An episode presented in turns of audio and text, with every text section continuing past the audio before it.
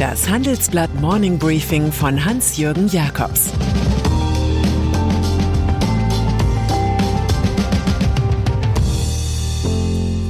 Guten Morgen allerseits. Heute ist Montag, der 3. Mai. Und das sind heute unsere Themen. Innovation 1 von der Macht der Krise. Innovation 2 was die neue Merck-Chefin plant. Innovation 3 Familie Reimann und ihr neuer Star.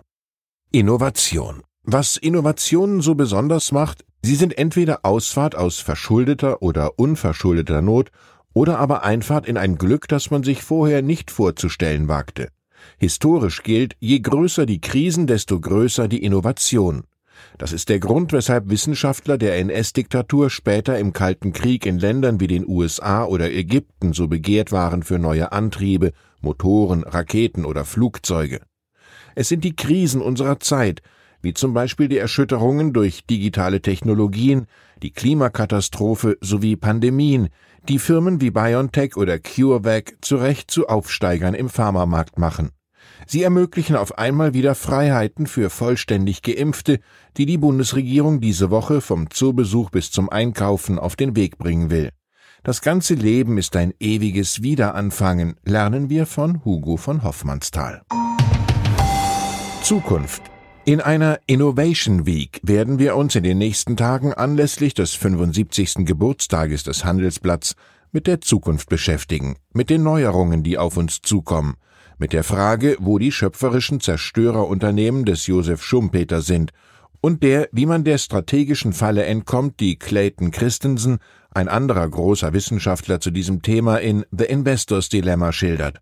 Am heutigen Montag gibt es um 12 Uhr ein Lunchdate zu Innovationen bei Banken und Versicherungen und um 17 Uhr einen digitalen Jubiläumsempfang mit Chefredakteur Sebastian Mattes. Merkel die Herausforderung, aus Innovation Wertschöpfung zu generieren, steht seit jeher im Mittelpunkt der Berichterstattung. Das schreibt Bundeskanzlerin Angela Merkel in ihrem Grußwort zum 75. unserer Zeitung. Unternehmergeist, gesellschaftliche Veränderungsbereitschaft und politischer Gestaltungswille würden so angespornt. Manches muss bleiben, wenn alles sich ändert. Autobranche Wer die Autobranche näher betrachtet, merkt schnell, dass nicht Elektrifizierung das Next Big Thing ist. Schließlich fuhr schon 1900 der Lohner Porsche mit elektrischem Radnabenmotor. Nein, das Bahnbrechende ist die Digitalisierung, die Steuerung des Vehikels via Internet im Ingenieurspeak Konnektivität. Beim Smartphone auf Rädern will man sich von Google Maps navigieren lassen, auf die Spotify Playlist zugreifen sowie mit einem Sprachassistenten reden. Autosoftware. Der Markt für Autosoftware wachse von 35 Milliarden Dollar bis 2030 auf rund 84 Milliarden, schätzt McKinsey. In unserer Titelgeschichte beschreiben wir, wie Volkswagen, Daimler und BMW den Anschluss zu den digitalen Eroberern Google, Apple und Amazon suchen. Anders als Tesla, der Gott sei bei uns in Wolfsburg, Stuttgart und München, brauchen die Deutschen ihre Zulieferer, Wer auf frischen Wind wartet, darf nicht verschnupft sein, wenn er kommt, wusste der österreichische Kabarettist Helmut Qualtinger. Merck zur Startausgabe einer Innovation Week gehören Erstlingsinterviews wichtiger Entscheider in ihrer jeweils neuen Funktion. Den Anfang macht Belen Garijo, Vorstandschefin von Merck in Darmstadt, die heute ihren ersten Arbeitstag hat. Die Post-Covid-Welt verlange von uns Beschleunigung an allen Fronten, sagt sie.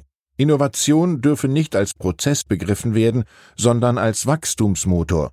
Im Einzelnen sagt die Spanierin über die dritte Corona-Welle, es ist erstaunlich, was die Wissenschaft in Deutschland geleistet hat. Es macht mich stolz, dass ich in Deutschland wohne, dem Land, aus dem der erste mRNA-Impfstoff kommt. Investment. Noch so ein erstes Interview. Es kommt von Joachim Kreuß, Sohn von Hopfenbauern, der es zum Vertrauensmann der milliardenschweren Familie Reimann gebracht hat. Der langjährige Partner der Luxemburger Reimann Investment Holding JAB ist offiziell zum Vize und damit designierten Nachfolger hinter Chairman Peter Harf aufgestiegen. Der 74-Jährige hatte zuletzt mit riskanten Investments auf Pump das Vermögen der Eigentümer aufs Spiel gesetzt. 2020 gab es zwei Milliarden Dollar Verlust. Einigkeit ist das Erfolgsgeheimnis von Familie Reimann, gibt Kreuz meiner Kollegin Katrin Terpitz zu Protokoll. Künftig schaue man sich womöglich auch Tech-Firmen genauer an, wenn sich eine sinnvolle Verbindung zu Konsumgütern ergebe. Bislang investiert JAB in Kaffee, Snackketten, Tierkliniken, Schuhe, Bali und Kosmetik, Koti. Kreuz schwärmt von einer Schicksalsgemeinschaft der elf Partner mit den Reimanns und platziert zum Schluss ein Bonmot seiner flämischen Heimat. Arroganz und Dummheit wachsen am selben Baum. Börse. Um beim Bild Baum zu bleiben, es gibt natürlich Innovationen, die wie brüchige Äste sind, die beim ersten Sturm abfallen. Die Kreation der Special Purpose Acquisition Companies, SPACs, scheint so ein Fall zu sein. Gemeint sind an die Börse gebrachte Firmenmäntel, die später mit Börsenkandidaten gefüllt werden. Man spart sich so das ganze kritische Geprüfe eines normalen Initial Public Offering. In den USA zeigt sich nun, dass diese per Blankoscheck an die Börse gebrachten Firmen im Schnitt bereits zwei Fünftel von ihrem höchsten Börsenwert wieder verloren haben. In den USA ist die Welle ausgelaufen, viele SPACs suchen verzweifelt nach Übernahmezielen. In Europa dagegen steht der Boom erst noch bevor. Die deutsche Börse erwartet 15 bis 30 SPAC-Börsengänge, viele in Frankfurt. Die Schweizer Großbank UBS geht sogar von bis zu 60 solcher Aktionen aus. Neben Frankfurt dürfte auch Amsterdam profitieren, nur London ging bislang leer aus. Südamerika eine für Argentinierinnen überzeugende Idee hatte Solange Barroso aus Matanza, einer armen Vorstadt von Buenos Aires. Die 36-jährige alleinerziehende Mutter einer dreijährigen Tochter gründete nach einem Jobverlust kurzerhand eine Taxifirma, die nur Frauen mitnimmt. Sie verstand das als Reaktion auf die in der Pandemie gestiegene männliche Gewalt gegen Frauen. Doch der von ihr gewählte Firmenname Ubre, zu Deutsch Euter, findet beim US-Beförderungsunternehmen Uber keinen Beifall. Ein Anwalt droht mit Klage. Barrosos Betrieb benachteilige Uber. Die Kleinunternehmerin verweist ihrerseits darauf, den Namen Ubre gegen Gebühr ins Firmenregister eingetragen zu haben und nimmt sich nun einen Anwalt. Fußball. Und dann ist da noch der Deutsche Fußballbund DFB, größter Sportverband der Welt, den eine implodierende Führungskrise zur Innovation geradezu zwingt. Am Sonntag haben die Präsidenten der Landes- und Regionalverbände in einer Krisenkonferenz in Potsdam spektakulär zwei permanent im Intrigenmodus gefangenen Streithähnen das Vertrauen entzogen. Es handelt sich um den Präsidenten Fritz Keller, hinter dem die Profiklubs stehen, und den Generalsekretär Friedrich Curtius, der die Administration hinter sich weiß. Ein Kleinkrieg, zwei Rücktritte, das wäre nun logisch. Keller wurde dazu sogar expressis verbis aufgefordert zur Abwendung weiteren Schadens vom Verband. Sieger der Stunde ist Vizepräsident Rainer Koch, den DFB-Chef Keller intern mit dem NS-Richter Roland Freisler verglichen hatte, ein Fauxpas mit Folgen. Und wir denken zum Schluss über Albert Camus nach. Ein Mensch ist immer das Opfer seiner Wahrheiten.